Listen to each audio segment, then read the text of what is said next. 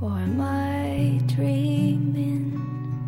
I can't tell dreams from true. Good evening, everyone！欢迎大家来到每晚的托福口语时段。今天给大家分享的是昨日十二月二十一号托福口语的独立任务。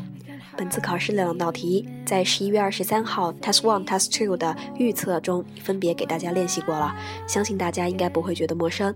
特别是 Test Two，至少在之前已经反复练习过不下三次，相信大家都能发挥的不错。下面我们就昨日考过的独立任务来和大家进行分享分享。Test One。Which of the following community service do you consider the best for the community? Planting flowers, advocating the awareness of protecting the environment, or recycling the trash. 下列三个社区的服务活动，你觉得哪一个是对社区的一个呃环境有最大的好处的？第一个是种花，第二个是和小孩宣传一个保护环境的意识，第三个就是回收垃圾。那么这个题目它其实曾经是。有一个选项是 cleaning the park，那么他把这个题目改成了 advocating the awareness of protecting the environment，但实际上换汤不换药，答题的方式还是一样。我们下面来看一下答案。I think that the planting flowers is the best thing for the community for the following two reasons. Firstly, it can improve the quality of the air. You know, with the booming of the technology and economy, the number of the private cars is increasing, and more and more cars are driving on the road. that fuel burning will discharge tons of the automobile exhausts, just like nitrogen dioxides, carbon dioxides, which make the air not fresh anymore and cause severe respiration disease.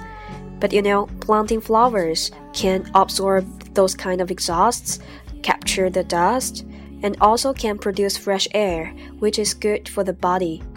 secondly, it can beautify the environment of the city. You know, those kind of flowers can make people keep a good mood and have a positive state of mind. Test 2. Do you agree or disagree with the following statement? Nowadays, people are more informed about the world events than their parents were. 你是否同意以下观点？ 当代的人们比起他们的父母那一辈，会更加了解这个世界上的事情。我们来看一下答案。Personally, I fully agree with the statement that people are more informed about the world events than their parents were, and there are two reasons. The first reason why we are more informed is that we learn more stuff in our school than our parents because of the improvement of the education. Like me, I am a sophomore in the university and I have learned many areas now. When I mention many areas, I'm gonna say that I have studied the international history, human geography, English literature, and the politics of the current events or something like that. And all this kind of knowledge is much more than the knowledge in our parents' age, which can demonstrate that we are more informed than our parents. Second, with the booming of the science and technology, we have a wider range access to the information from the outside world, including like the newspaper, broadcasting, TV, and internet.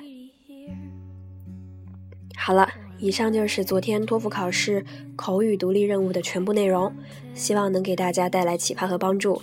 我们下次再见，拜拜。 Have seen you. I can hardly remember your face anymore.